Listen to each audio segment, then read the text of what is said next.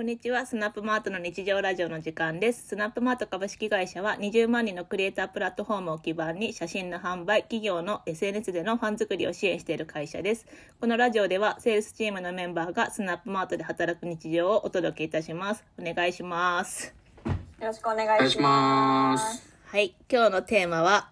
スナップマートの仕事で面白いところを二人に聞いてみようっていう テーマです。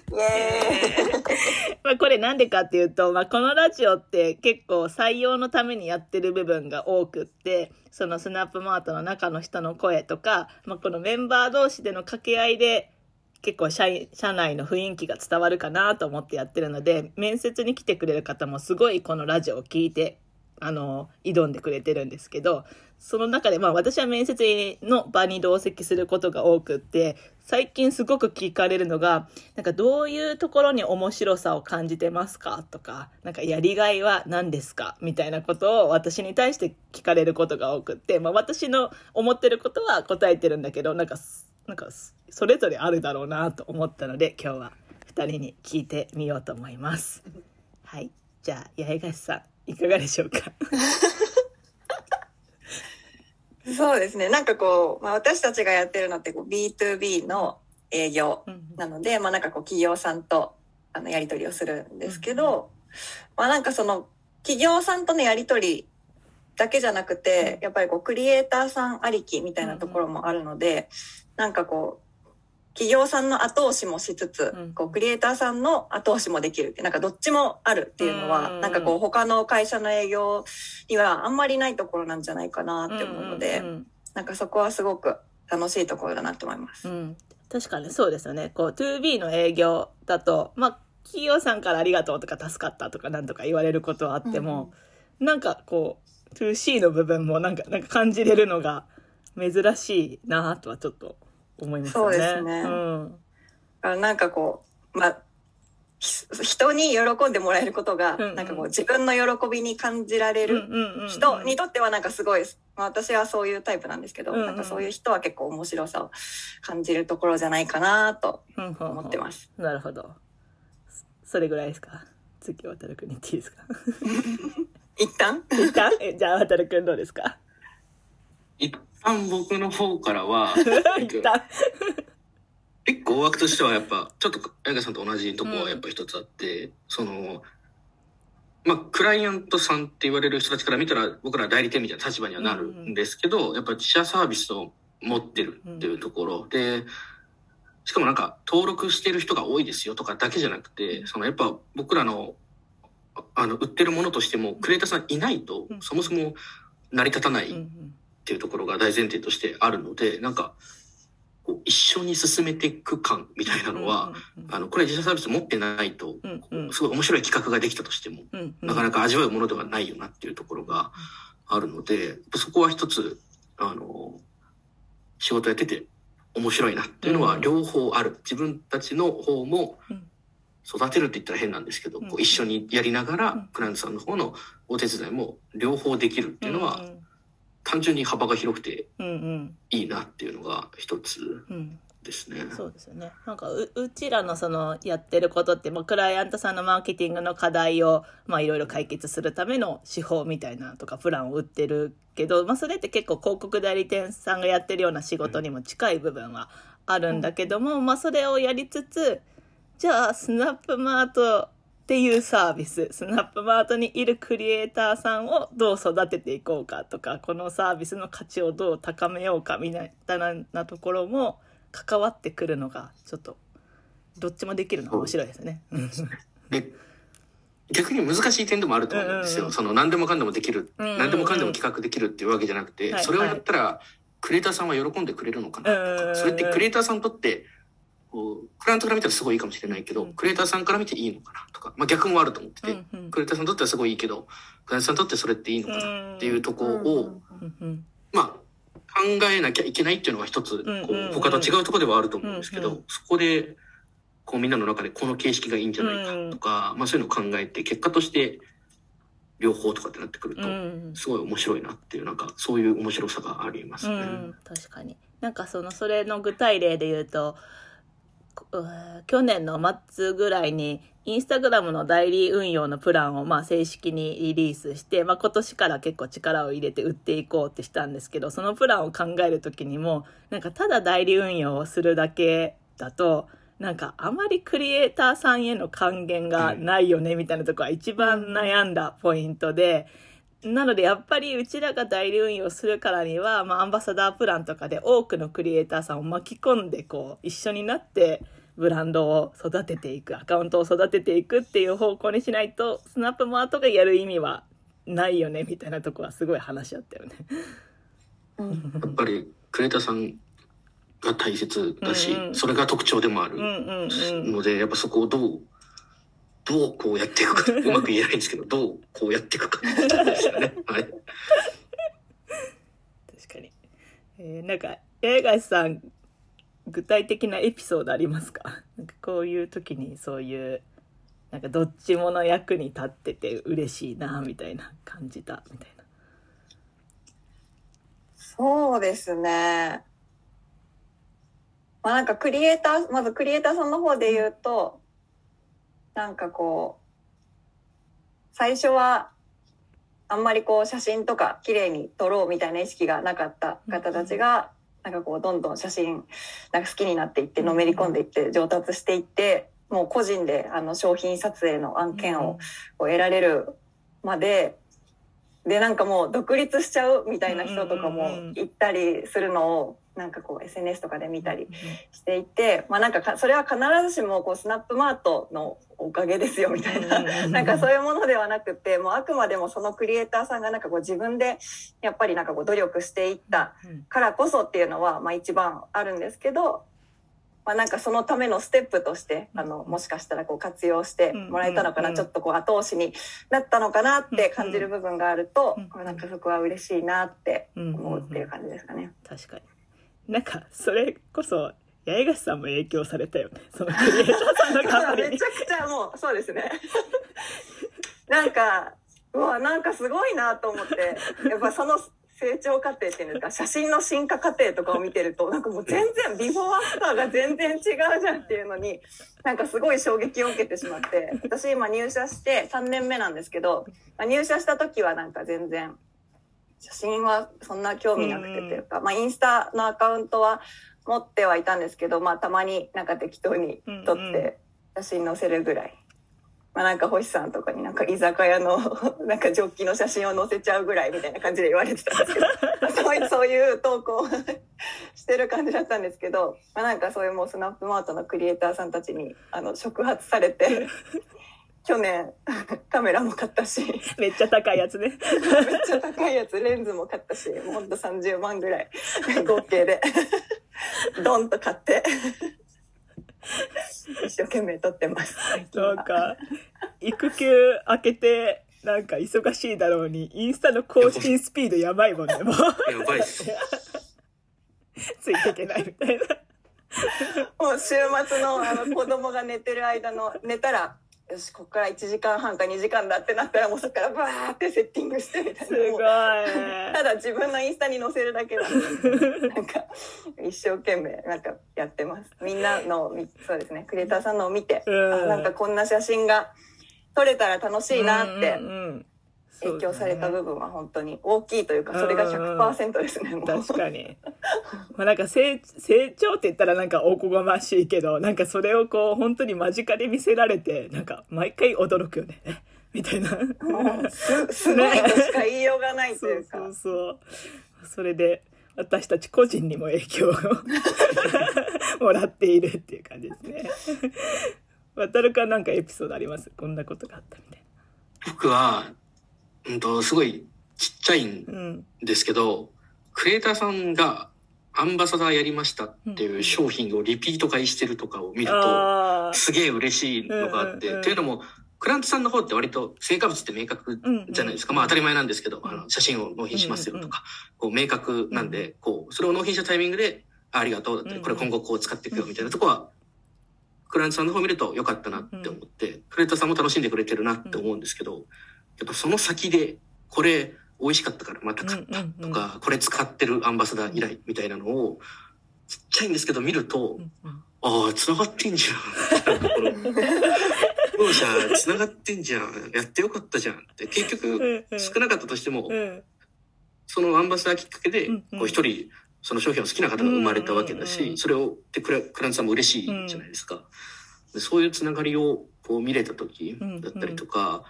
例えば連続でアンバサダー何回目開催とかの時にすごい前も良かったからみたいな感じで応募してくれて人数がすごい増えたりうんとか、なんかそういう継続的な関係性みたいなものを見ると、これってやっぱ登録してるから見れることだし、うんスナップマートがあるからそれが分かることをうんこう単発でやってたら気づけないかったりもすると思うんで、それはちっちゃいんですけど、うんうんわあ、繋がってるやん。って、すげえ思うところですね。まあそうだよね。なんかうん。アンバサダーの良さっていうかそのスナップマートのクリエイターさんってきっとアンバサダーに選ばれた時ってすごい商品のことを調べてると思うんだよね。ホームページ見たりとか。うん。多分普通の消費者じゃ見ないなんか商品の背景とか作り方とかまで多分いろんなことを見た上でそれを表現してくれるからなんか多分そこでこうちょっと好きになったりとかこう距離が縮まったりしているからこそそういうリピートとかにつながるんだろうなって感じはしますよね。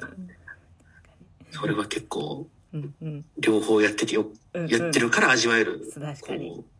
場所だなって思いますね。自分たちもめっちゃ担当した商品ってもうすごくない、ね。もうもう目に入るよね。スーパーとか。で、はいあ探しちゃいますね。そうそう思わず。あるかな？まあそれが日課みたいになるから。僕、僕はそれも面白さの一つだなって思ってるところ、あの、すごい、あの、面白いって個人で感覚が違うとは思うんで、まあ僕の場合っていうのはうん、あの、大前提としてあるんですけど、やっぱ、好奇心の幅が広がるというか、うんし社会をよりよりよく知れると言いますか、その、基本的に、あの、写真で表現できるできないっていう大きな制限はあると思うんですけど、大体いろんな業態だったり、こういろんな業界の商品っていうのを、アンバサダーとか商品撮影で取り扱ってるってなってくると、その業界知らないなって時に、うんこうやっぱ目についたりとか調べたりとかってやってくると、業界問わず詳しくうん。なれる。これはやっぱり、どっかの業界にいるとやっぱそこには詳しくなると思うんですけど、その幅が僕としても広がって、うんうん。スキンケアとメイクって違うよね、とか。メイクの中でもこういう段階が大まかにくくるとあるよね、とか。あ、この商品は調味料に来るか、アレンジのドリンクに来るのかで違うのか、とか、なんかそういう、なんか日常が、うんうん。し日常で気づけることっていうのはすごいうん。うん僕自身多くなったなっていうのはうんうんうん。あって、それも今の僕の段階からすると、うんスナップマートの面白さだなっていうのが一つありますね。この前あれだもんねイオンの化粧品売り場に行ってこうファンデーションとはみたいなのをね観察してきたのをねファンデーションの相場っていうのを知りたくて。で、まゆみさんとかあやかさんにも、あの、知ってる範囲で確認はさせていただいたんですけど、やっぱこう、行ってくるのが一番早いっていうこと。で、まあ、家の近くに比較的大きめのイオンっていうのがありまして、僕は。ここに足を運んで、やっぱこう、勇気がいりましたね。ちょろちょろ、お、うわっつって一人で、チラチラ見ながら、あの、漁ったりもしましたね。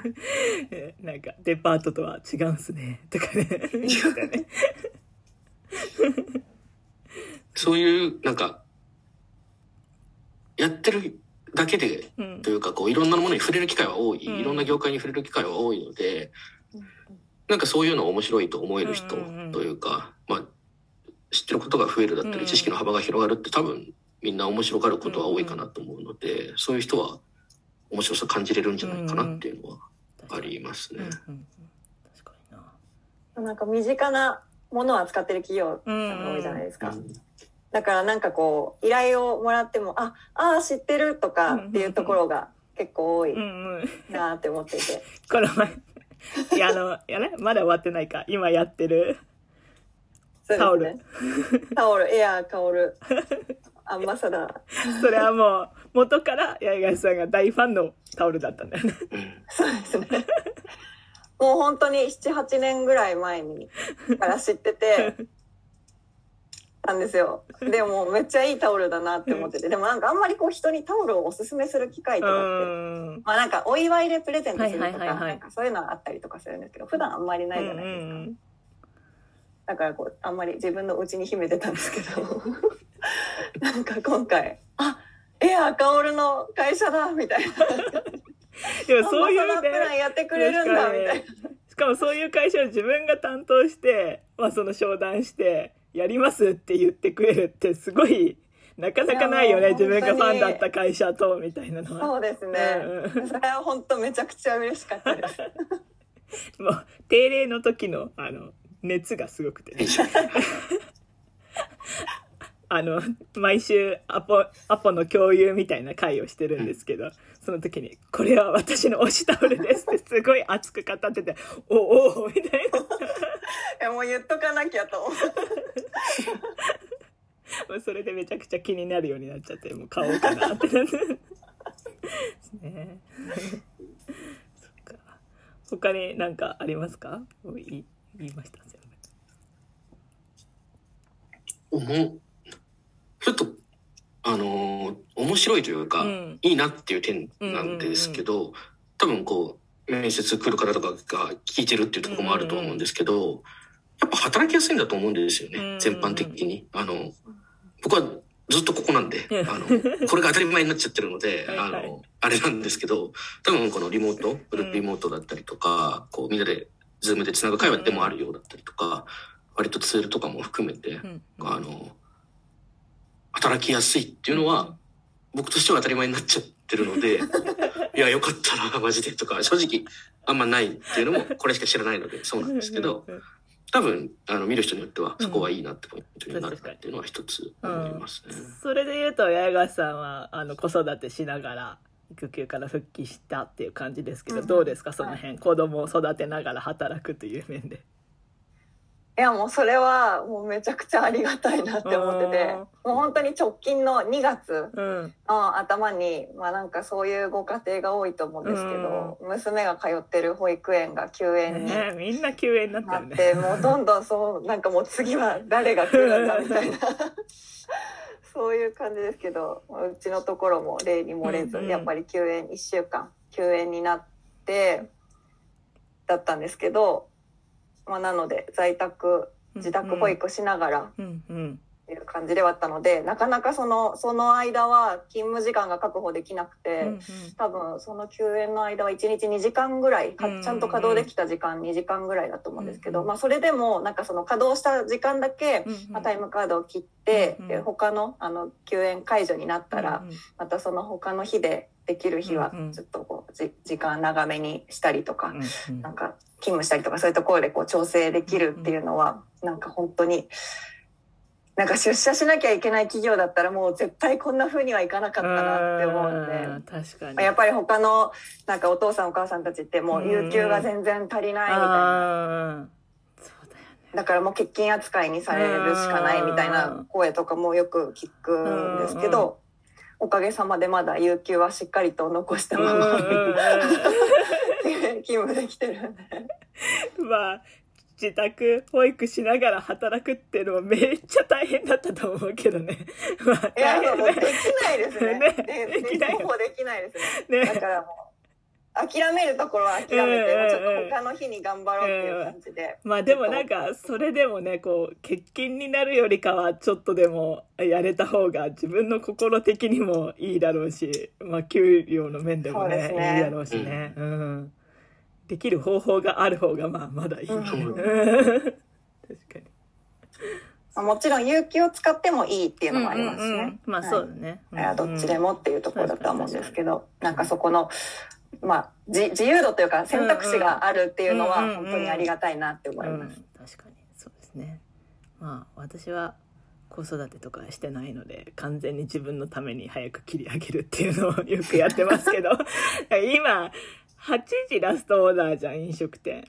もうそうなんですよ。困るじゃん。だからさ 夜ご飯食べに行きたいとなったらもう早く終わるしかないんですよね仕事って思って、そういう日は早く始めて早くうんうんうん。7時とかまでやんないで6時とかに上がってすぐ行くとか、まあ、5時に上がってとかそういうことができるっていうのは結構そうじゃなかったら全然外食もできないとこだったよなと思ってそうですよねね。7時まで絶対仕事とかだったらねなんか、す僕は危険なんですよね。そういうもんだと思ってるんで。確かにねなんで。すけど。なんかそういう意味で働きやすい。とは、こういうことなんだろうなって見てて、あの、例えばちょっと他の方でもお迎えで抜けますとか全然あるじゃないですか。うんうんうん子供の病院でだったりとか。うん僕だと、あめたち今日ご飯に行くんでとかなんかこうあるじゃなあいですか。となんかおじいちゃんの送迎とかもしおじいちゃんてるもんね。とか、そうです。僕ちょっとそういう送迎とかをしなきゃいけない日がたまにあるんですけど、そういうのも多分、こう、当たり前に取ってるんですけど、うん。取れないとこは取れないだろうし、うんこうそれはそれですごいいいとこなんだろうなっていうのは、うんうんそうだね。面白さっていうよりはなんか安心、うんうん安心の方、うんうんうんなんか土台、土台はしっかり働きやすい。うん田舎でまあ面白さはいろんな人それぞれの感じるポイントがあるとは思うんですけど。なんかいいいいこと言いました、今俺。面白い。今日の話全体的にいい話じゃない？でも、こういうこと言うこ言うとなんか悪い点は何ですかとか絶対言われちゃいそうな気がしてきた。急にだけど。悪い点か。いや、結構人によると思うんですよね。そのあああじゃあこんな人にはしんどいかもみたいな。こんなんかみんなにとっていい会社なんてないじゃない？ーううちらにとってはまあ今いいなって思ってるとこは話したけど逆にこういうことを思ってる人とかこういう性格の人はきついんじゃないかなみたいな。それは、まあ、営業だったらいないのかもって思うんですけど、うんうん一人で黙々がすごい好きな人とかだと、こう、一見リモートなんで、うんうん確かに、こう、一人黙々には見える、あの、僕みたいに結婚してないとかって一人暮らしとかだったらうん完全に黙々系にはなると思うんですけど、うんうコミュニケーションはうんうん。めちゃくちゃある。うんうんチャットでのコミュニケーションはめちゃくちゃあるので、なんかそういう意味でこう、淡々とうんうん。集中してうんうん。何かを進めていきたいです、みたいうんな人は業種によると思うんですけど、ううんってなるかもなって感じですね。確かにそうですうんね。うんうんうん。さんなんかありますか？なんか結構変化が多い会社ではあるかなと思うので、新しいこと始めるとか、うんうんなんか、なんですかね。なんだろう。まあ、例えば今メインで販売してるアンバサダープランとかっていうのも、一応こう、プランとしてこんな風な、こう、基本の枠組みはありますよ、みたいな感じだけど、それの中でも、まあ、なんかそのクライアントさんに応じてなんかちょっとこう、中身を変えたりとか、アレンジしたりとかっていうのもあるし、うん。まあ、なんかこう、事業として、こう、新しいことをこんなことじゃ、まあ、それこそ代理運用とかも私が入社した3年前はやってなかったけど、今はなんか新しくやってるとかそういう新しいことがどんどん始まっていったりとかするので、なんかこうなんていうんですかあんまりこう変化を望まない人、うん。安定した淡々とはい黙々同じことをやりたい人みたいなのそうですねんうんうんはなんかちょっとこうしんどいんじゃないかなと。確かにあとすごい差し込み仕事が多いからなんかこう自分のペースでこうやりたいのにみたいな感じの人はちょっときついのかもねあそうですね。毎日こうあ今日はこっちを先にやっぱりやらなくちゃみたいな ことが起こるなと思って。そうですね、うん。優先順位を常に入そうそうれ替えながら。そう入れ替えながらやらなきゃいけない。っていうのとあの案件数もそれなりに一人一人持ってるから、うん。頭を切り替えていかなきゃいけないよね。なんかそのいろんなクライアントさんを同時並行で進んでるから、うんうん。さっきまで美容商品のことめっちゃ話してたと思ったら次なんか食品のこと話してるみたいなとか 全然違うあの課題に対してみたいなことがあるから。そうですね、うん。確かに。難しいのかもな。確かにそれはある、ありそうですね。なんか、うん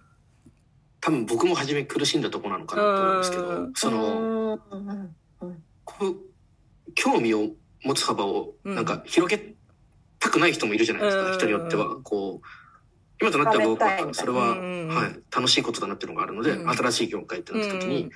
人に聞いたりだったりとか、うん実際そういうのを使ってる人に話聞いてみたりとか、その業界って何があるんだろうっていうのを、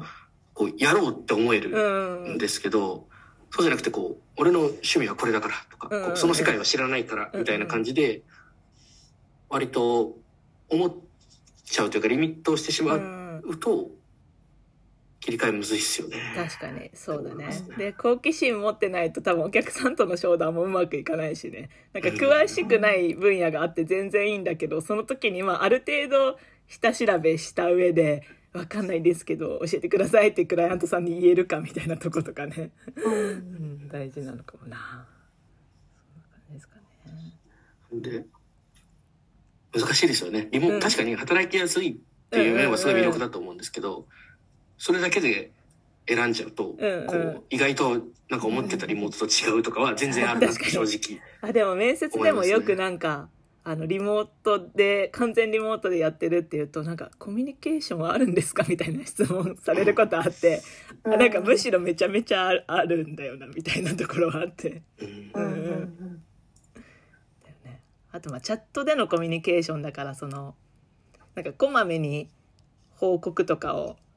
し合わないと、こう、うまく連携が取れなかったりするのもあるかもね。なんか、会った時に言おうとかじゃないもんね。うん。うんそうですね。対面だと。そうそう。対面だとね、ああ、次打ち合わせの時あるから、その時言おうかなとかあるけど。とか、集中してる顔とか分かりますもんね、そうそうそう正直あ、うん今めちゃめちゃ、なんか、うんうん俺のあー確かにうんそうそうね。うんうんうん。まあもうそんなのももうお互い様だから、とりあえず言っとくみたいなね、感じで言っとかないと、どんどん流れていっちゃうっていうのがね、あるかもしれないですね。うん参考になったかな？まあでも、むずいっすよね。なんか、いいい一点の赤は多分あるじゃないですか。中の人なんで。まあそうだよね。まあ。一点の赤はあるしうんうん、なんか、風通しのいい会社ですっていう会社ほど怪しいとかあるじゃん。そうだよね。だから、家族みたいな会社ですとか言っちゃうとね、みたいな。それは怪 しい。正直難しいとこではあるなとは思いつつも だし、俺らは本心だからって言っても、そんな怪しさしか、怪しいことはないと思うんですけど、割とまあ本心では言ってるから、まあそうだね。言ってるので、まあなんか仕事はねいい面白いこともあればなんか嫌なこともあったりするのが普通であって でみんなにとっていい会社もないし。そう面白いって感じのポイントも違いますからね違いますからね。なんでまあうちらの話がちょっとでもあなんかそれ自分と同じことを感じそうかもとか、自分はそれ向いてないかもとかの参考になったら嬉しい、なんか、なんかの参考に、なんかな人いるぐらいになる はい。じゃあ、そんな感じです。今日のスナップマートの日常ラジオはここまでです。番組は Spotify などでいつでも視聴可能です。聞いた人は SNS などで感想いただけると嬉しいです。それではまた来週ごきげんよう。バイバイ。バイババイーイ。バーイ。